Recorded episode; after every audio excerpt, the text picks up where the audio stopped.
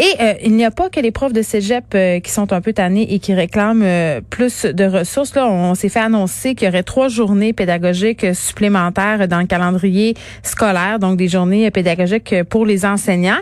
Et là, bien, les travailleurs en service de garde, ben eux se disent qu'ils vont devoir se débrouiller avec tout ça et ça va compliquer un peu leur existence. On est avec Benoît Brosseau, qui est technicien en garde scolaire, vice-président de l'Association québécoise de la garde scolaire. Monsieur Brosseau, bonjour. Bonjour. Écoutez, je suis content euh, de parler à un homme parce que majoritairement, souvent, euh, en service de garde, ce sont des femmes. Oui, en effet, on est on est quelques-uns, mais on n'est pas une grande majorité là. Bon, OK. Euh, moi, quand j'ai vu ça passer, cette nouvelle-là de trois journées pédagogiques, là, comme mère qui a trois enfants à l'école, je me disais, je peux comprendre. Tu sais, je peux comprendre qu'en ce moment, on donne des journées pédagogiques supplémentaires pour que les enseignants euh, aient le temps de s'organiser. Là, ce que je comprends, c'est que, bon, c'est pelleté un peu dans votre cours. Est-ce que vous avez l'impression, M. Brosseau, que les profs sont plus importants que vous? Euh, ben, c'est sûr que les journées pédagogiques sont super sont, sont importantes. C'est une bonne idée de les avoir mis. En fait, comme vous avez dit, c'est nous qui, qui ramassons le, le pot, si on peut dire. Euh, en fait, je, oui, je pense que dans, dans, dans cette circonstance-là, les enseignants sont, sont plus reconnus. Ben, en fait, depuis le début là, de la pandémie, mmh. euh, on a eu une importance là, quand est venu le temps d'être les services de garde d'urgence. Puis à partir du retour, là, on est à l'école au mois de mai, dans notre cas. et depuis le retour, ben, le service de garde est rarement rarement nommé ou rarement ou euh, et on tenu compte en tout cas dans, dans, ce qui euh, dans ce qui est proposé là, par, euh, par le ministère. Non, c'est vrai, puis je plaide coupable moi-même parce que j'ai beaucoup fait d'entrevues avec des profs. On a beaucoup entendu les profs dans les médias, mais au service de garde, on, on a peu entendu de personnes. Pourtant, les enfants passent beaucoup de temps en service de garde et il y a beaucoup de gestion. Puis là, je veux qu'on en parle un petit peu de cette partie-là, Monsieur Brosseau. Là, les personnes qui sont éducateurs ou éducatrices en service de garde, ils ont une formation pour faire ça. C'est un vrai métier. Puis, en ce moment, euh, j'ai envie de vous demander s'ils ont l'impression de le faire, leur métier, vos travailleurs. Ben, assurément pas à, à 100 comme ce qui était fait précédemment. Il y a beaucoup, beaucoup de surveillance en ce mm. moment. Il y a beaucoup de, d'interventions. Euh, oui, ça existait avant, mais là, les interventions sont au niveau de la gestion des bulles.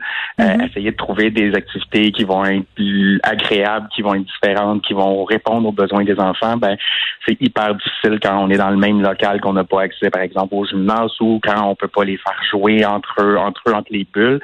Il y a des situations, il y a beaucoup de situations en fait où dans les groupes il y a plus qu'une bulle. Donc, euh, si on veut faire une activité, on peut pas faire un ballon au chasseur qui est un jeu de base parce que ils peuvent pas jouer au ballon une, bulle contre l'autre. En fait, même si tout le monde se lave les mains au purel avant.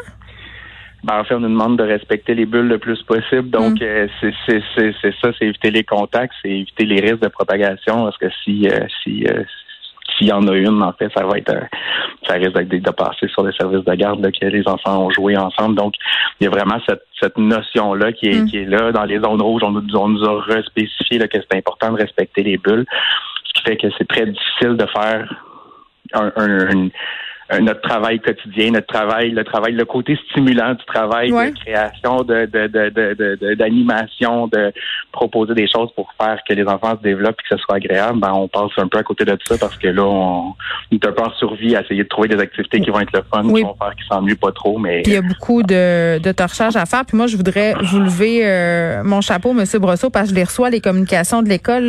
Moi, j'avais peur de ça au départ, les journées pédagogiques. Je travaille, j'ai pas le choix d'inscrire mon fils. Les services de garde là, font preuve en ce moment d'une imagination. Les activités sont le fun. Euh, c'est vraiment pensé. Ça paraît que vous passez du temps à le faire. Euh, donc ça, c'est une chose. Mais ces trois journées pédagogiques-là, euh, me semble c'est pas immense. Sais, honnêtement, puis je comprends là, ce que vous êtes en train de me dire, mais il me semble que ça n'a pas l'air d'être la fin du monde tant que ça. Concrètement, qu'est-ce que ça vous va vous demander de plus à vous? Mais en fait, c'est sûr que nous, ça va nous demander beaucoup, ça va nous demander de l'organisation, sensiblement la même organisation que les autres journées pédagogiques de, du, du, reste du calendrier. Ben c'est ça, mais c'est pas grave de base. Où il y a, ben en fait, où il y a une grosse différence, c'est que là, on a parlé de gratuité pour ces journées-là. Donc, si ces journées-là sont gratuites, ça fait qu'on pourrait avoir beaucoup plus d'élèves inscrits que ce qu'on a habituellement. Si je prends mon cas, par exemple, dans mon service de garde, une journée pédagogique, depuis le COVID, on est autour de 55-60 élèves. Si tous les enfants inscrits à mon service de garde en ce moment venaient cette journée-là, ça pourrait monter jusqu'à 250. on, on s'attend pas à ce que ça, ça, aille jusqu'au maximum de ce que ça pourrait être, mais c'est quelque chose. Mais même si je doublais le nombre d'élèves mm. en ce moment avec mon personnel et le, fait que les éducatrices, une journée pédagogique dans mon dans mon milieu, c'est 11h30 de temps où on est ouvert là, donc ça prend du personnel pour être là. Ça en prend un peu plus en cas de Covid. Oui, je comprends, mais les parents, les parents qui sont en télétravail, pardonnez-moi, Monsieur Brosseau, ils vont pas les envoyer davantage leurs enfants à journée pédagogique parce que c'est gratuit. Là. Les parents ils gardent leurs enfants en ce moment parce qu'ils trouvent que c'est plus sécuritaire de les garder à la maison, ceux qui travaillent à domicile, ceux qui ont la chance de pouvoir les garder. Ben, on espère que les parents vont faire ça. Il y a des parents qui vont le faire, il y en a qui le feront peut-être pas, mais si si on n'a pas plus d'élèves inscrits, ça va être une des journées pédagogiques comme on a mm. là, sauf que c'est à ajouter. Il faut on essaye de se, de se réinventer aussi dans ces journées-là, d'offrir mm-hmm. des choses intéressantes. Puis on a des enfants qui ont qui font partie de petites bulles dans ces journées pédagogiques-là. Dans une journée régulière, un enfant qui est assis dans sa bulle euh, va passer, bon, par exemple, la période du matin, il va s'en aller dans sa classe, il va faire habituellement, ils vont peut-être dîner dans la classe ou et le soir, ils reviennent au service de garde, donc ils sont pas assis physiquement avec les mêmes, c'est la même bulle que dans, que dans la classe. Dans la classe, non, mais ça fait pitié aussi. Là. Moi, j'ai vu des enfants le matin tout seuls dans leur bulle pendant 30-40 minutes parce que leurs amis n'étaient pas arrivés. Là. Mais imaginez en journée pédagogique quand l'enfant est tout seul dans sa bulle pour la journée. Fait qu'on peut parler d'une journée plus habituelle de 8 heures peut-être où l'enfant est tout seul dans sa bulle, mais ça pourrait aller jusqu'à 11h30 si on va à l'extrême. Donc quand même 8 heures où les éducatrices vont tout faire ce qu'ils peuvent pour que ça soit le fun pour cet enfant-là, vont essayer de l'animer, vont, vont, vont le féliciter, vont faire tout ce qu'ils peuvent.